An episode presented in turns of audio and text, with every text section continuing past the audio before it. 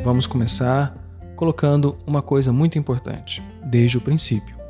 Há duas classes de ácidos nucleicos, o DNA e o RNA. Então vamos lá. Os ácidos nucleicos são macromoléculas de enorme importância biológica. Disso todos nós sabemos. Entretanto, todos os seres vivos têm dois tipos de ácidos nucleicos. Veja bem, os chamados ácido dexorribonucleico, que é o DNA, e o ácido ribonucleico, que é o RNA. Guarde bem isso. Os vírus representam apenas um tipo de ácido nucleico, o DNA ou o RNA. O DNA é o repositório da informação genética. Essa informação é copiada ou transcrita em moléculas de RNA mensageiro, cujas as sequências nucleotídeas contêm o código que estabelece a sequência dos aminoácidos nas proteínas. E isso é muito importante. Por isso, a síntese proteica também é conhecida como tradução do RNA. Essa série, essa sequência de fenômenos representa o dogma central da biologia molecular, que pode ser expresso de uma maneira simples na seguinte ordem ou na seguinte sequência: DNA, transcrição, RNA, tradução, por fim, a proteína. Nas células superiores, o DNA está localizado no núcleo, integrando os cromossomos. Uma pequena quantidade é encontrada no citoplasma, sim, dentro das mitocôndrias e dos cloroplastos. O RNA localiza-se ou está localizado tanto no núcleo, onde é formado, como no citoplasma, para onde vai, para regular a síntese ou coordenar a fábrica de proteína. Os ácidos nucleicos contêm carboidratos ou pentoses, bases nitrogenadas, que são purinas e pirimidinas, e ácidos fosfórico.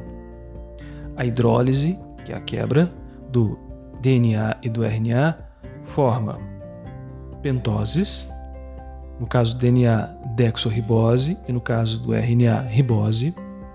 Formam também bases nitrogenadas, que no caso do DNA temos a adenina, a guanina, a citosina e a timina.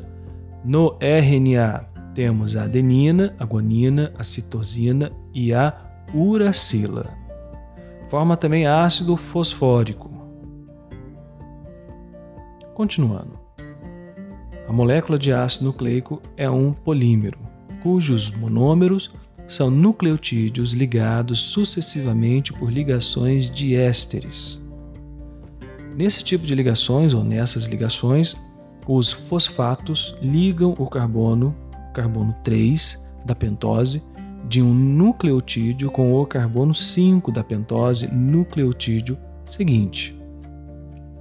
Dessa maneira, o eixo do ácido nucleico é formado por pentoses e fosfatos, e as bases nitrogenadas advêm das pentoses. A extremidade da molécula que contém a pentose com o C5 livre é denominada ou chamada de extremidade 5. A que tem a pentose com o C3 livre é denominada de extremidade 3. Continuando, existem dois tipos de pentoses: dexorribose no DNA e ribose no RNA. A diferença entre esses carboidratos é que a dexorribose tem um átomo de oxigênio a menos. Para visualizar o DNA, a microscopia óptica pode ser empregada uma reação citoquímica específica, denominada reação de Felgen. As bases nitrogenadas encontradas nos ácidos nucleicos são também de dois tipos. Veja bem, pirimidinas e purinas. As pirimidinas possuem um anel heterocíclico, enquanto as purinas apresentam dois anéis fundidos entre si. No DNA, as pirimidinas são a timina, representada pela letra T, a citocina, pela letra C, as purinas são a adenina, representada pela letra A, e a guanina, representada pela letra G. No caso do RNA, contém a uracila, representada pela letra C, ao invés da timina.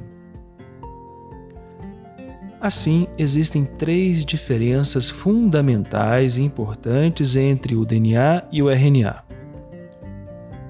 Como acabamos de falar, o DNA contém dexorribose e timina, enquanto o RNA contém ribose e uracila. Outras diferenças é que a molécula de DNA é sempre dupla, contém duas cadeias de polionucleotídeos,